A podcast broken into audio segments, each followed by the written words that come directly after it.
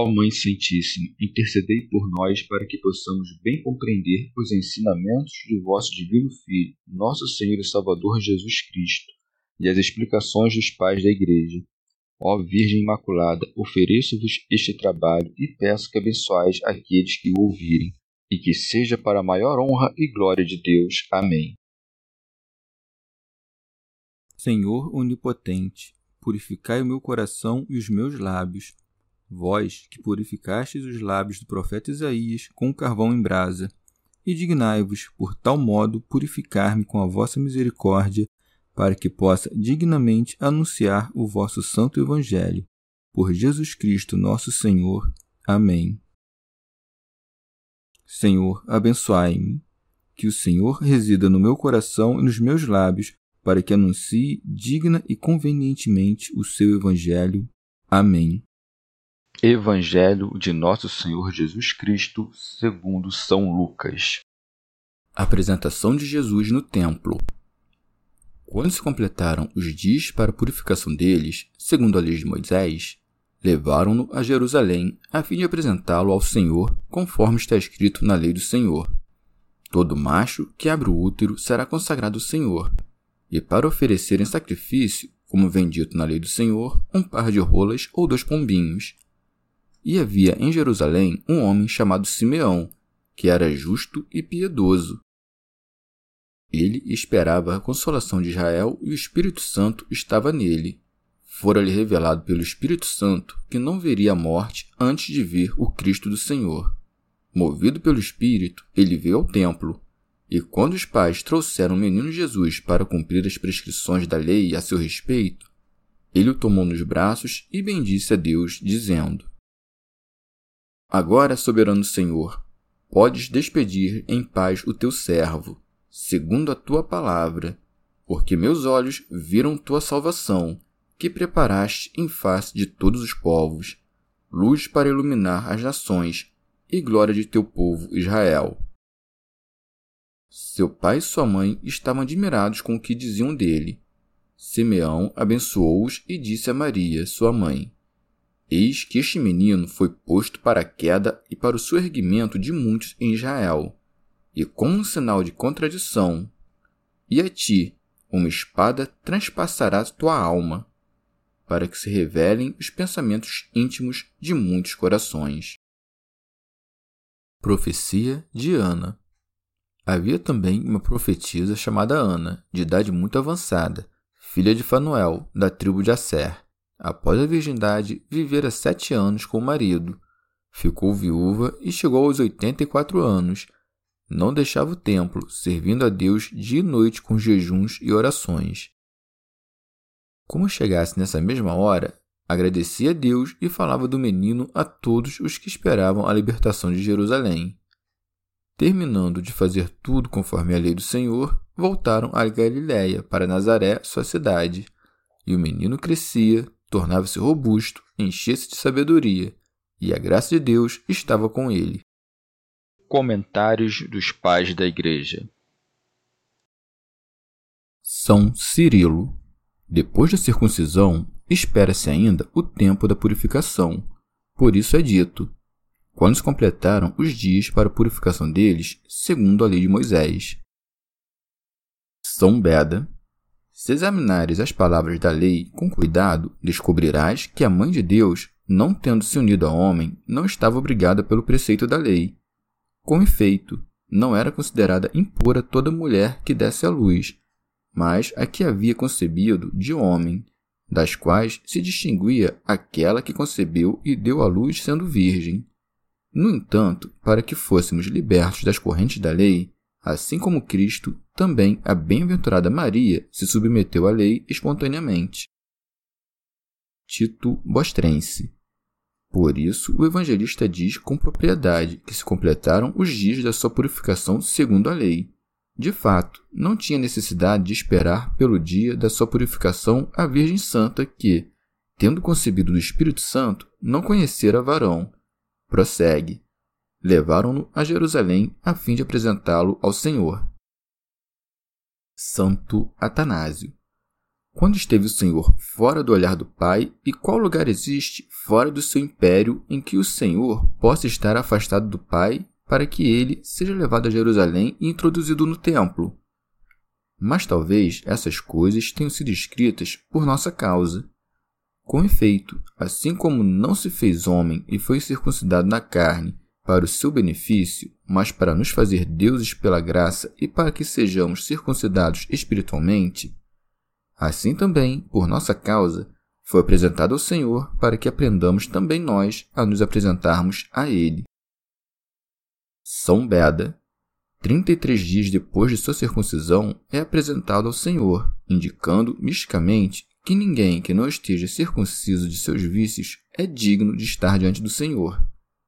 Ninguém que não esteja livre das correntes da morte pode entrar perfeitamente nas alegrias da cidade celeste. Segue, segundo o que está escrito na lei do Senhor. Orígenes. Onde estão os que negam que Cristo pregou no Evangelho o Deus da lei? Pode-se pensar que Deus, sendo bom, submeteu seu filho à lei do inimigo que ele não havia dado? Com efeito, é na lei de Moisés que está escrito isto: Todo macho que abre o útero será consagrado ao Senhor. São Beda. A palavra primogênito refere-se ao primogênito do homem e do animal. Ambos, segundo o mandamento da lei, deviam ser consagrados e, portanto, pertencer ao sacerdote, de modo que este devia receber um preço pelo primogênito e purificar todo animal impuro. São Gregório de Nissa. Este mandamento da lei parece cumprir-se de modo singular no Deus encarnado. Com efeito, somente ele, concebido de maneira inefável e dado à luz de maneira incompreensível, abriu o seio virginal, não aberto antes pela união marital e que também depois do parto conservou miraculosamente o sinal da castidade. Santo Ambrósio. Com efeito, não foi um homem que abriu os segredos do seio virginal, mas o Espírito Santo infundiu a semente imaculada naquele seio inviolável. Aquele, pois, que santificou o ventre de outra para que nascesse um profeta, é o mesmo que abriu o seio de sua mãe para que nascesse o Imaculado. São Beda. As palavras que abriu o seio são modo costumeiro de falar. Não se deve pensar que a morada do ventre santo, santificada pelo Senhor com a sua entrada, tenha sido privada de sua virgindade com a sua saída. São Gregório de Nissa. Somente este parto é de varão, em sentido espiritual, porque não carregou nada da culpa feminina. Por isso é chamado santo em verdade. Também por isso, Gabriel, como que recordando que esse mandamento somente se refere a este parto, disse: O que nascerá santo será chamado filho de Deus. Quanto aos outros primogênitos, a sabedoria evangélica determinou que fossem chamados santos, porque, sendo oferecidos a Deus, se fizeram dignos desse nome. Mas quanto ao primogênito de toda criatura, o anjo anuncia que nasce santo, porque o é por si mesmo. Santo Ambrósio. Somente o Senhor Jesus, entre os nascidos de mulher, é santo em todas as coisas, porque não experimentou no seu parto maculado o contágio da corrupção terrena, que repeliu por Sua Majestade Celestial. Com efeito, se seguimos o sentido literal, como pode todo varão ter sido santo se é manifesto que muitos foram imundíssimos? Ele, porém, é o santo que os mandamentos da lei prefiguravam, pois somente ele abriria os segredos do seio da Igreja, santa e virgem, para gerar nações. São Cirilo. Ó profundidade das riquezas da sabedoria e da ciência de Deus! Oferece sacrifícios àquele que, pelos sacrifícios, é honrado junto com o Pai. Observa as figuras da lei aquele que é a verdade. Aquele que, como Deus nos deu a lei, observa a lei como homem. Por isso segue. E para oferecer em sacrifício, como vem dito na lei do Senhor, um par de rolas ou dois pombinhos. São Beda. Esse era o sacrifício dos pobres. Com efeito, o Senhor ordenou na lei aqueles que tinham posses que sacrificassem um cordeiro por seu filho ou filha, bem como uma rola ou um pombinho, mas aqueles que não pudessem oferecer um cordeiro, ordenou que oferecessem duas rolas ou dois pombinhos. Assim, o Senhor, sendo rico, dignou-se fazer-se pobre, para que pela sua pobreza nos desse participar das suas riquezas. São Cirilo. Vejamos o que essas ofertas significam. Sem dúvida, a rola é a ave que mais canta e a pombinha é o animal mais manso. Assim se fez o Senhor para nós, praticando perfeitamente a mansidão e enchendo seu jardim com as suas melodias, para ganhar o mundo para si. Assim, pois, a rola e a pombinha eram sacrificadas para nos dar a conhecer, por essas figuras, o que o Senhor sofreria na carne para dar vida ao mundo. São Beda. A pombinha significa simplicidade e a rola a castidade. Com efeito, a primeira ama a simplicidade e a segunda a castidade, de modo que se perde seu par, não cuida de buscar outro. Com razão, pois, a rola e a pombinha são oferecidas ao Senhor em sacrifício, pois a vida simples e casta dos fiéis é para ele um sacrifício agradável. Santo Atanásio ordenou que fossem duas coisas, porque, consistindo o homem de alma e corpo, Deus exige de nós dois sacrifícios, a castidade e a mansidão, não só do corpo, mas também da alma. Fosse de outro modo, o homem seria fingidor e hipócrita, cobrindo a sua malícia oculta com aparência de inocência. São Beda. Embora ambas as aves, por seu hábito de arrulhar, signifiquem o luto em que vivem os santos no presente, diferem na medida em que a rola voa solitária pelos bosques, enquanto as pombas têm por costume voar em bando. Por isso, umas representam as lágrimas secretas das orações, enquanto outras representam as reuniões públicas da igreja. Ou a pomba, que voa em bando, indica a agitação da vida ativa, enquanto a rola, que se alegra na solidão, anuncia as alturas da vida contemplativa. E como ambas as vítimas são igualmente aceitas pelo Criador, São Lucas propositalmente não diz se foram oferecidas ao Senhor rolas ou pombinhas, para não dar preferência a um modo de vida, mas ensinar que ambos devem ser seguidos. Santo Ambrósio deram testemunho do nascimento do Senhor não somente os anjos e os profetas, os pastores e seus pais, mas também os anciãos e justos. Por isso é dito: E havia em Jerusalém um homem chamado Simeão, que era justo e piedoso. São Beda dificilmente se guarda a justiça sem o temor, não me refiro ao temor de perder os bens temporais, que o amor perfeito repele, mas ao santo temor de Deus, que permanece eternamente, pelo qual o justo, quando mais ardentemente ama a Deus, com tanto mais zelo cuida de não o ofender. Santo Ambrósio. E com razão é chamado justo aquele que não buscava o seu bem, mas o bem do povo.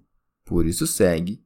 Ele esperava a consolação de Israel, são Gregório de Nissa. O prudente Simeão certamente não esperava a felicidade mundana para a consolação de Israel, mas a passagem da sombra da lei para a beleza da verdade. Com efeito, sabia por um oráculo que veria o Cristo do Senhor antes de abandonar este mundo. Por isso segue. E o Espírito Santo estava nele. De fato, era pelo Espírito Santo que se fazia justo fora-lhe revelado pelo Espírito Santo que não veria morte antes de ver o Cristo do Senhor. Santo Ambrósio desejava de fato livrar-se das correntes da fraqueza do corpo, mas esperava ver o que lhe fora prometido, pois sabia que são bem-aventurados os olhos que o veem. São Gregório Magno Aqui aprendemos também com quão grande desejo os homens santos do povo de Israel desejavam ver o mistério da sua encarnação. São Beda. Ver a morte significa sofrê-la. Com muita felicidade verá a morte da carne todo aquele que estiver se esforçando para ver com os olhos do coração o Cristo do Senhor, tendo a sua vida na Jerusalém celeste, frequentando os umbrais do templo de Deus, isto é, seguindo o exemplo dos santos nos quais Deus tem a sua morada. Pela mesma graça do Espírito Santo, pela qual soubera que ele viria, sabe agora que ele veio, por isso segue. Movido pelo Espírito, ele veio ao templo. Orígenes. E tu, se queres segurar a Jesus e abraçá-lo com tuas mãos, esforça-te com todas as suas forças para ter como guia o Espírito e vir ao templo de Deus. Com efeito, prossegue. E quando os pais trouxeram, isto é, Maria sua mãe e José, que pensavam ser seu pai, o menino Jesus para cumprir as prescrições da lei a seu respeito, ele o tomou nos braços. São Gregório de Nissa. Quão feliz foi aquela santa entrada no Santo Templo, pelo qual chegou o momento do fim da sua vida. Felizes as mãos que tocaram o Verbo da vida e os braços que foram preparados para o receber. São Beda. O justo, segundo a lei, recebe o menino nos seus braços para indicar que a justiça das obras, que provinha da lei, simbolizada pelas mãos e pelos braços, deveria ser transformada pela graça, certamente humilde, mas salvífica, da fé evangélica. O ancião tomou o menino Jesus para indicar que este mundo, já como que velho e exaurido, retornaria à infância e à inocência da vida cristã. Orígenes. Se só de tocar a orla de sua veste aquela mulher foi curada, o que se deve pensar de Simeão, que tomou nos seus braços um menino e se alegrou vendo que aquele pequeno que segurava era o que tinha vindo libertar os cativos, e sabendo que ninguém podia libertar da prisão do corpo senão aquele que tinha em seus braços. Por isso é dito, e bendisse a Deus, dizendo: Agora, soberano Senhor, podes despedir em paz o teu servo. Teofilacto Diócrida diz Senhor para confessar que ele é o Senhor da morte e da vida e assim professa que o menino que tomou em seus braços era Deus. Orígenes, como dizendo: Quando eu não tinha Cristo em meus braços, estava preso, não podia escapar das minhas correntes. São Basílio. Se examinares as palavras dos justos, verás que todos lamentam este mundo e sua triste duração, diz Davi. Ai de mim, que meu desterro se prolongou. Santo Ambrósio. Vê, pois, que este justo, como que encerrado nos cárceres da sua massa corpórea, quer ser libertado para começar a existir com Cristo. Todo aquele que quiser que o deixem partir, venha a Jerusalém, espere por Cristo Senhor, tome em suas mãos o Verbo de Deus e o abrace, por assim dizer, com os braços da sua fé. Então será liberado para que não veja a morte aquele que viu a vida expositor grego. Simeão bendizia a Deus, entre outras coisas, porque o que lhe fora prometido se cumpriu verdadeiramente. Mereceu ver com os olhos a consolação de Israel e tê-la em suas mãos. Por isso diz: segundo a tua palavra, isto é, porque obtive o cumprimento das promessas. E agora que vi com os olhos o que eu desejava, liberta o teu servo que nem teme provar a morte, nem é perturbado por pensamentos hesitantes. Por isso acrescenta: em paz. São Gregório de Nissa. Depois de Cristo ter destruído o inimigo, que é o pecado, e de ter nos reconciliado com o Pai, a travessia dos santos foi feita em paz. Orígenes. Quem se retira deste mundo em paz, a não ser aquele que entende que Deus estava em Cristo reconciliando o mundo consigo, e que não tem nenhuma inimizade com Deus, mas recebeu em si toda a paz por suas boas obras. Expositor grego. Fora-lhe prometido que não veria morte sem ter visto o Cristo Senhor. Por isso, para mostrar que isso havia se cumprido, acrescenta: Porque os meus olhos viram a tua salvação. São Gregório de Nissa.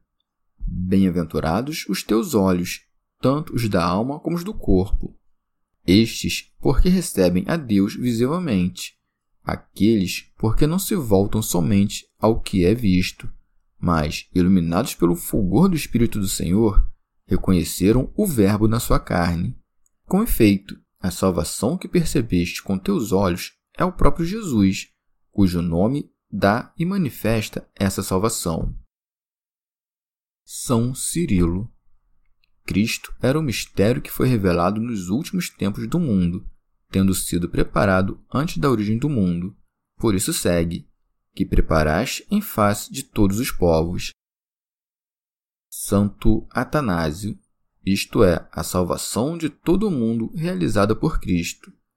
Como então é dito acima que esperava a consolação de Israel?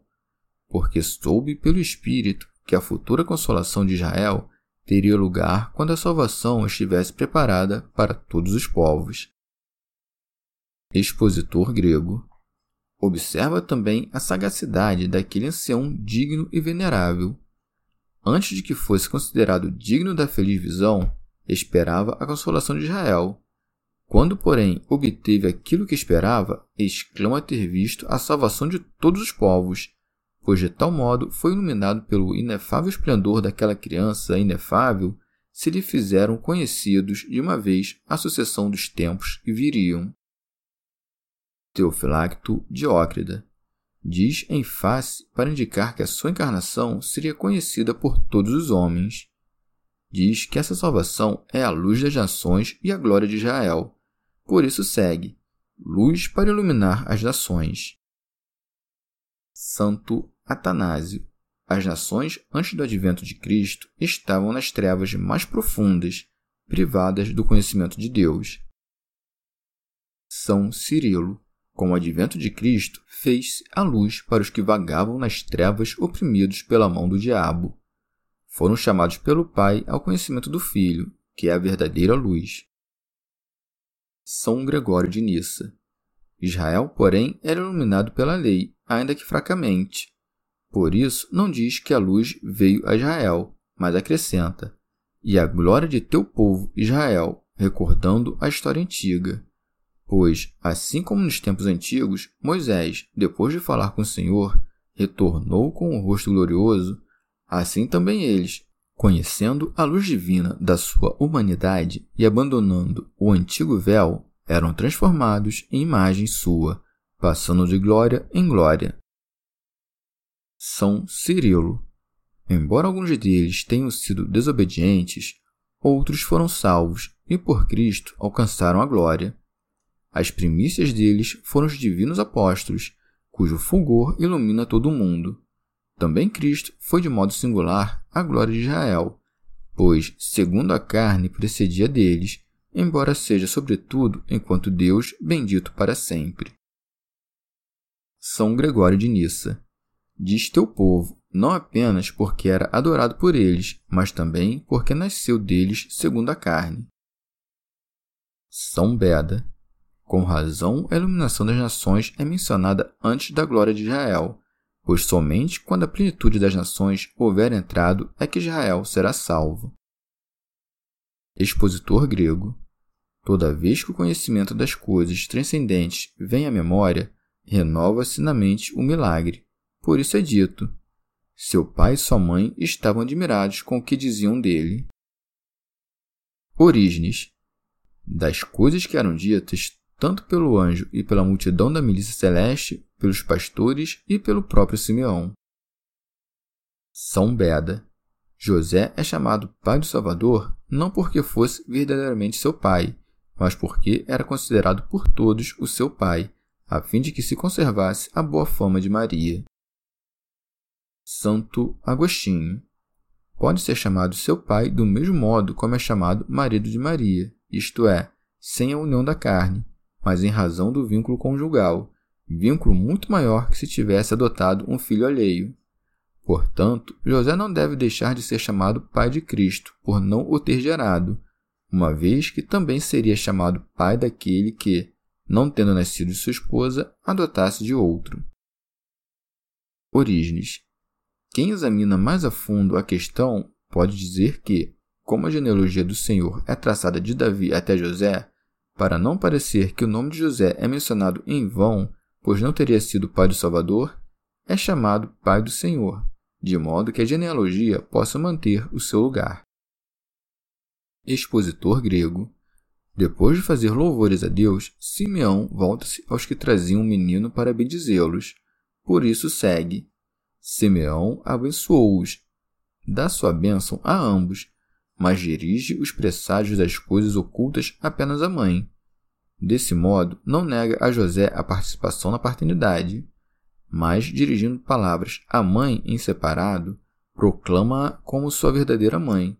Por isso segue: E disse a Maria, sua mãe: Eis que este menino foi posto para a queda e para o surgimento de muitos em Israel. Santo Ambrósio vê a graça abundante difundindo-se entre todos pelo nascimento do Senhor e a profecia sendo negada aos incrédulos, não aos justos. Eis que Simeão profetiza que Cristo veio para a ruína e para o ressurgimento de muitos. Orígenes.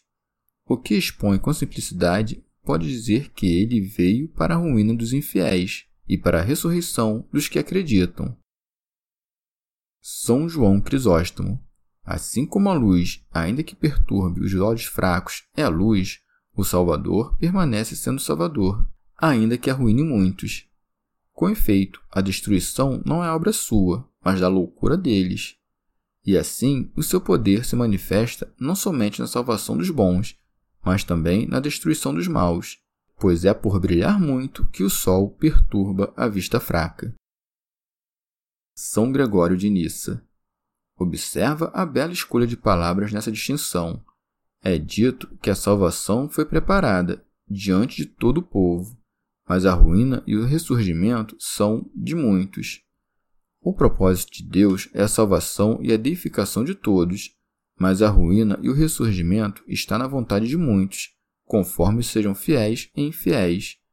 Que, porém, os caídos e incrédulos sejam levantados não é contrário à razão. Orígenes. O intérprete cuidadoso dirá que não pode cair senão o que esteja antes de pé. Diz-me, portanto, quem é aquele que estava de pé e que Cristo veio para levar à ruína? São Gregório de Nissa.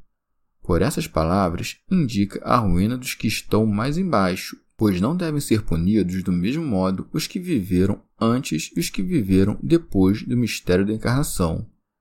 E indica principalmente os de Israel, que haviam necessariamente de ser privados dos antigos bens e pagar com penas mais graves que todas as outras nações, porque não quiseram receber aquele que havia sido profetizado entre eles, adorado por eles e nascido deles. Por isso, são ameaçados de modo especial com a ruína, não somente de sua salvação espiritual, mas também da sua cidade e dos seus habitantes. A ressurreição, por outro lado, é prometida aos que creem, tanto aos que jaziam sob a lei e haviam de ser libertados de sua servidão, como aos que foram sepultados com Cristo e haviam de ressuscitar com ele. Compreende com essas palavras, pela concórdia do seu sentido com as palavras dos profetas, que um e mesmo Deus e legislador falou pelos profetas e no Novo Testamento, pois as palavras dos profetas declaram que haveria uma rocha na ruína e uma pedra de tropeço, para que aqueles que crescem nele não fossem confundidos. Orígenes. Há também um sentido mais profundo dirigido contra aqueles que latem contra o Criador, dizendo: Eis o Deus da lei e dos profetas, vede como ele é, ele diz: Eu faço morrer e faço viver. Se por isso ele é um juiz sanguinário, criador cruel, também o é Jesus, seu filho. De fato, as mesmas coisas se escrevem aqui a respeito dele, que veio para a ruína e para a ressurreição de muitos. Santo Ambrósio, isto é, para discernir os méritos dos justos e dos injustos e, segundo as nossas obras, como o juiz verdadeiro e justo, determinar os suplícios ou os prêmios. Orígenes. Devemos ver que o Salvador não veio igualmente para a ruína e para a ressurreição. Com efeito, porque eu estava em pecado, foi-me útil cair e morrer para o pecado. Os santos profetas, quando contemplavam algo excelso, caíam sobre suas faces, para que, por sua ruína, fossem mais plenamente limpos do pecado. Isso é o que o Salvador te concede em primeiro lugar. Eras pecador. Caia em ti o que era pecado, para que possas então ressuscitar e dizer: Se morremos com ele, também com ele viveremos. São João Crisóstomo. A ressurreição é uma vida nova. Com efeito, quando o lascivo se faz casto, o avaro misericordioso e o furioso manso, então se opera a ressurreição. O pecado morre e ressuscita a justiça. Prossegue. E como um sinal de contradição. São Basílio. Com propriedade, a cruz é chamada pela Escritura sinal de contradição, pois diz que Moisés fez uma serpente de bronze e a pôs por sinal. São Gregório de Nissa. Reúne desonra e glória. Com efeito, para nós cristãos é verdadeiramente um sinal de contradição, pois, enquanto para uns é ridículo e horrível, para outros é digno de veneração. Ou talvez o próprio Cristo seja chamado de sinal, porque existe acima da natureza e é o autor dos sinais. São Basílio. Com efeito, é um sinal que aponta para coisas admiráveis e ocultas, visto pelos simples e compreendido pelos que têm o intelecto cultivado. Orígenes. Tudo que a história narra de Cristo é alvo de contradição, não porque o contradigam os que creem nele. Nós, de fato, sabemos que tudo que foi escrito é verdadeiro, mas porque tudo que foi escrito dele é alvo de contradição por parte dos incrédulos. São Gregório de Nissa essas coisas que são ditas do filho dizem respeito também à sua mãe, que toma todas as coisas para si, sejam provocações, sejam glórias. Não lhe anuncia somente a prosperidade, mas também as dores, pois segue: E a ti uma espada traspassará tua alma. São Beda.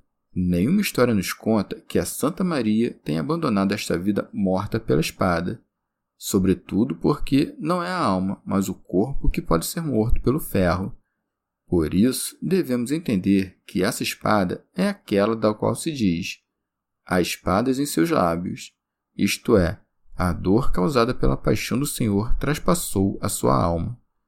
Embora Cristo, sendo Filho de Deus, tenha morrido por vontade própria, e sua mãe não duvidasse de que ele venceria a própria morte, não podia haver sem dor ser crucificado aquele que foi gerado de sua carne.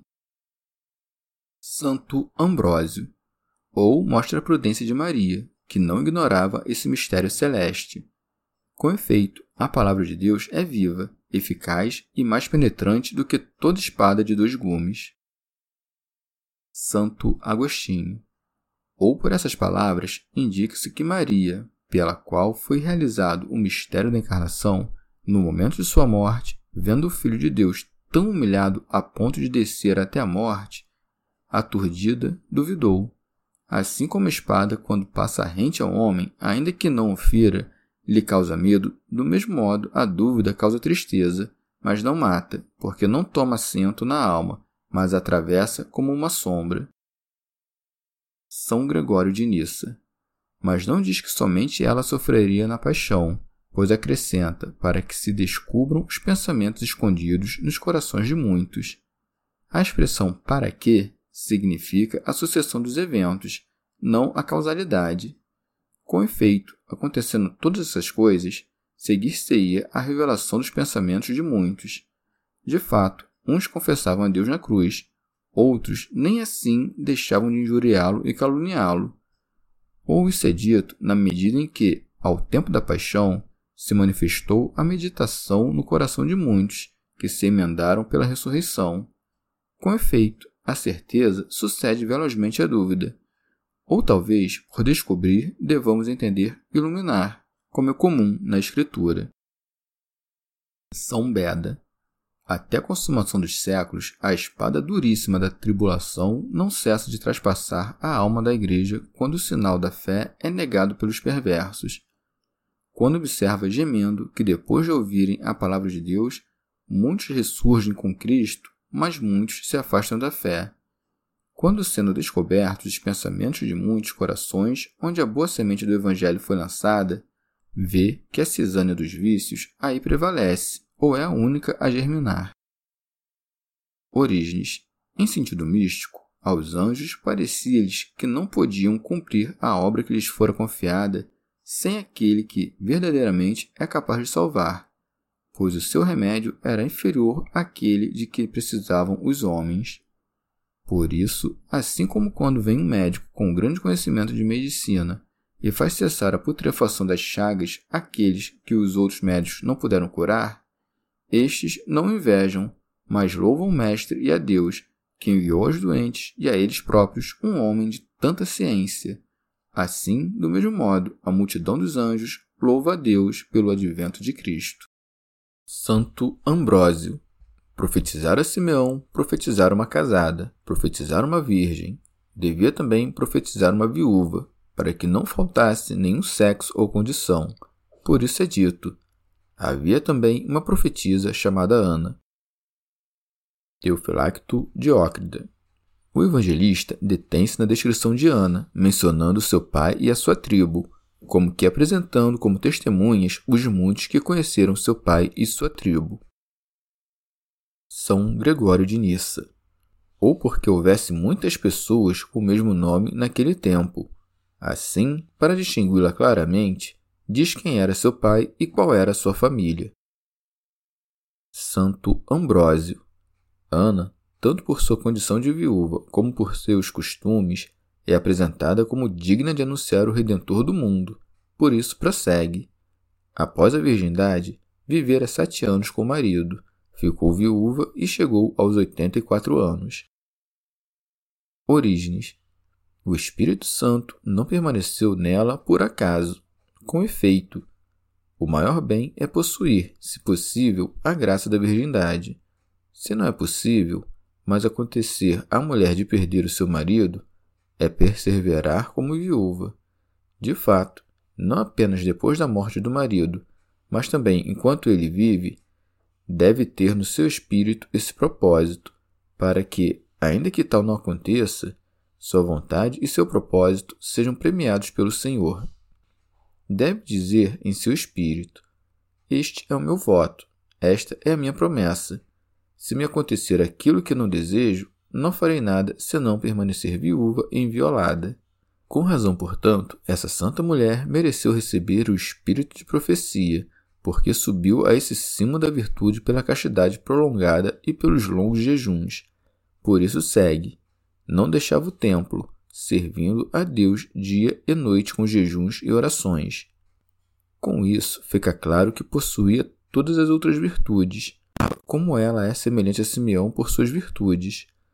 Ambos estavam no templo, ambos foram considerados dignos da graça profética. Por isso segue.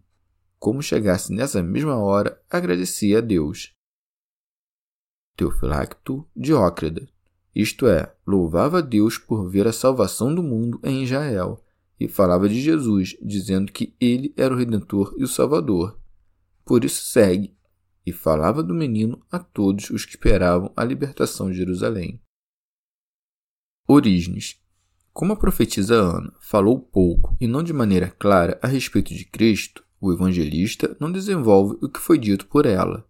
Talvez se possa dizer que Simeão lhe precede porque representava a lei, pois seu nome significa obediência, enquanto o de Ana significa graça. Entre eles estava Cristo.